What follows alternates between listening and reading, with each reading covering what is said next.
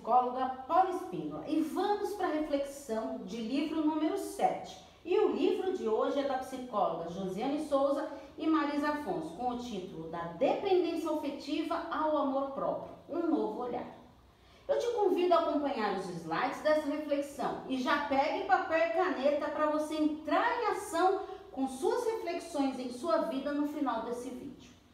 Caso tenha sugestões de novos temas para reflexões de livro, estou à disposição. Envie as suas sugestões de temas. Então vamos à reflexão de hoje. Dependência afetiva. É impossível imaginar a sua vida sem a outra pessoa. Sua vida passa a não ter mais sentido sem ter a presença do outro. Sente insegurança constantemente e não se dá conta de que a relação foi enfraquecendo. Anula-se na tentativa de manter os laços que já não existem mais. Só você acha isso. Existe a dependência afetiva em forma de amor romântico. Cria uma relação fantasiosa. Então você cria uma cegueira e não vê os fatos, aceita qualquer migalhas e maus tratos. Então vamos agora analisar os tipos de dependência afetiva. Geralmente, a dependência afetiva está ligada à história da pessoa ao longo da sua vida. É a não identificação dos sentimentos e das emoções dolorosas ao longo da vida que foram sendo sufocadas. Então vamos a elas. Medo de ser abandonado. O indivíduo traz para o relacionamento uma experiência dolorosa e tenta reparar isso desesperadamente. Necessidade de ser aceito, necessidade de aprovação. É uma preocupação com a opinião dos outros e a necessidade de ser aceito aliado ao medo de perdas. Quer agradar o outro acreditando que terá que recompensar o amor e a valorização. Necessidade de ser amado. Idealiza a pessoa amada. Cria a pessoa que não existe acreditando na vida de felicidade plena ao lado dessa pessoa amada. Necessidade de proteção acredita que receberá proteção e ajuda para resolver os problemas, colocando todas as suas expectativas em cima do outro. Medo da rejeição. Uma busca, busca uma aproximação com uma condição de sobrevivência e se perde na tentativa de prender o parceiro, porque você cobra, manipula e controla para suprir o quê? O vazio que o sentimento de rejeição deixou em você necessidade de segurança e estabilidade. Precisa da aprovação do parceiro para qualquer decisão. Aceita distância entre o casal e a falta de diálogo. Você acaba aceitando tudo. Medo da solidão. Não tem angústia e pavor de ficar só. Não consegue ficar sozinho nem um minuto. Sente um enorme vazio e se desespera. Necessidade de reconhecimento não acredita na sua capacidade, necessita sempre de um reforçamento diário, quando a pessoa se sente insignificante, gera esse sentimento de raiva, de vitimização e até leva à depressão. E como prevenir a dependência afetiva? O autoconhecimento, aliado ao constante crescimento, torna o indivíduo mais forte e menos propenso à dependência afetiva. A criação de novos projetos gera motivação, uma força interna que propicia um impulso para você diminuir essa rejeição, o medo de ousar, gerando criatividade para o novo e a oportunidade de apreciar novos lugares, sabores e experiências. Desenvolva sua autonomia, ouvir a sua voz interior, busque uma autorrealização diariamente. E como vencer a dependência negativa? O grande passo para isso é olhar mais para si, cuidar de si e focar nas suas necessidades, não nas do outro. É necessário reconhecer o valor próprio, colocar metas, adquirir autonomia, assumir o controle das suas emoções, sentimentos e atitudes. Identificando a diferença entre amar e depender. Depender está totalmente ligado ao fato, você não suporta viver sem o outro. Amar é identificar que você tem sua individualidade, respeitando o seu espaço e do outro. Olhe mais para si, aceite as suas falhas e a do outro. Você fortalece os seus laços afetivos. É importante se posicionar com clareza na sua comunicação e ter transparência em todos os aspectos que envolvam o seu relacionamento. Um relacionamento de amor, ele tem como a premissa a admiração mútua. Você admira seu parceiro? Ele te admira? Transferir a responsabilidade das falhas para o parceiro ou assumir todas para si mesmo desequilibra qualquer relacionamento. Você tem o hábito de fazer isso? Pense bem. Construir relacionamentos saudáveis. Será possível? Conhecer o parceiro, os seus valores, gostos, objetivos, seus temores, esperança um do outro. Cultivar afeto é admiração um pelo outro, ouvir o outro. As necessidades individuais do casal devem estar claras. Trocar olhares, saírem juntos, apoiar um ao outro. Resolver problemas mais rápido possível. Não procrastinar a decisão. Não deixar os problemas se arrastarem.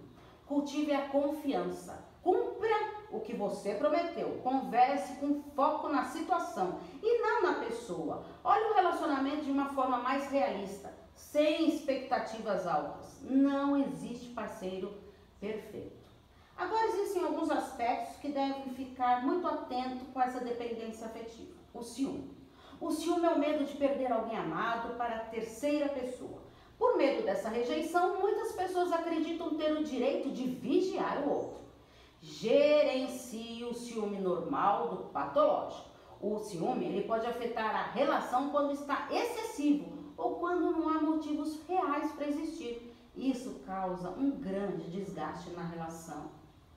Fim do relacionamento.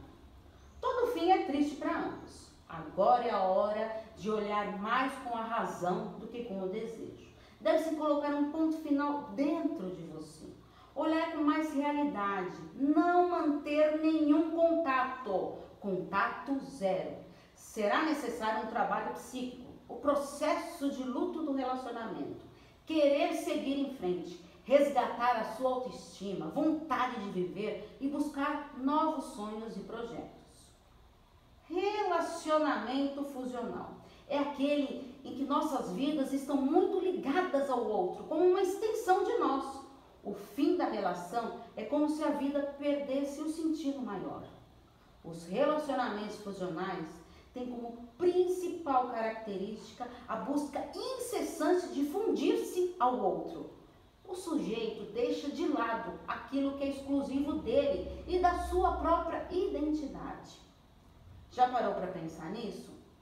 Então vamos ver agora os tipos de violência. Temos a violência física, qualquer conduta que ofenda a sua integridade ou sua saúde corporal. A violência psicológica, qualquer conduta que lhe cause danos emocionais e a diminuição da sua autoestima ou que prejudique o seu próprio desenvolvimento. Violência sexual, qualquer conduta que constranja a presenciar, participar da relação sexual não desejada mediante ameaça e intimidação. Violência patrimonial. Qualquer conduta que configure a retenção, subtração, destruição parcial ou total de objetos, instrumentos de trabalho, documentos pessoais, bens, valores, direitos ou qualquer recurso econômico, inclusive os destinados a satisfazer as suas próprias necessidades. Violência moral. Qualquer conduta que configure a calúnia, difamação ou injúria. Violência verbal o agressor ele menospreza, ofende, julga, critica, te desvaloriza, tem como finalidade enfraquecer o outro. Agora, os obstáculos que dificultam a reconhecer essa violência verbal é o seguinte: a parceira ou parceiro ignora as atitudes e não dá importância para esse enfrentamento. O agressor ele não admite. Então, ela acredita que se enganou. Fica confusa em definir abuso seus sentimentos estão errados. Esquece o sofrimento quando o agressor está amigável. Não tem base de comparação, pois seus relacionamentos sempre buscam isso. Fica desestruturada e não tem clareza sobre o ocorrido. Não tem boa uh, noção para o seu destino.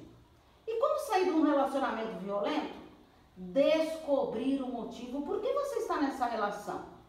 Se for medo, será que ele é real? ou é imaginário? Ou você quer se proteger? Outro ponto é a dependência financeira. Prepare-se, estruture-se para você mudar isso. Lute pela sua independência. passional. Você já ouviu falar nisso? Refere-se a todo indivíduo que, movido por um sentimento de paixão irresistível, acaba por tirar a vida do outro, que originou no agente o impulso assassino. O ciúme passional ele é motivado por traição, rivalidade, ciúme, rejeição, vingança, amor e ódio. Os elementos motivadores do homicida passional é a paixão, sentimento eufórico e arrebatador. Quando não atinge a estabilidade emocional, pode desenvolver até um egoísmo e uma obsessão. O ciúme desencadeia uma insegurança, medo de perder, dependência, sentimento de inferioridade. Honra, quer manter a honra perante a sociedade. O perfil do homicida passional, ele geralmente é um ser narcísico. Ele é preocupado com a sua imagem social, comportamento possessivo e dependente.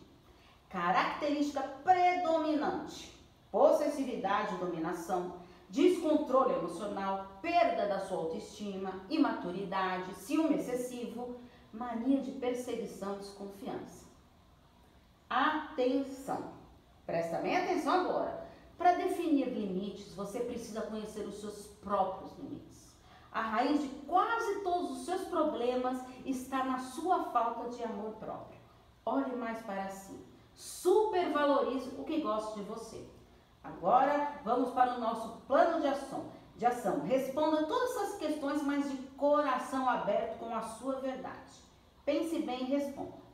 Primeira pergunta já se tornou dependente afetivamente? Segunda pergunta: o que te levou a essa situação de dependência afetiva? Terceira pergunta: está preparado para viver essa dependência afetiva? Quarta pergunta: quais atitudes terá para se livrar dessa dependência? Quinta pergunta. Você impõe limites desde o início do seu relacionamento? Pense bem. Sexta pergunta. Como está o nível da sua autoestima? Sete. O que fará hoje para investir em seu amor próprio? Eu disse hoje. Lembre-se que a sua felicidade depende de quem? De você. Permita-se ser feliz. Você merece. Um grande abraço. Tchau, tchau.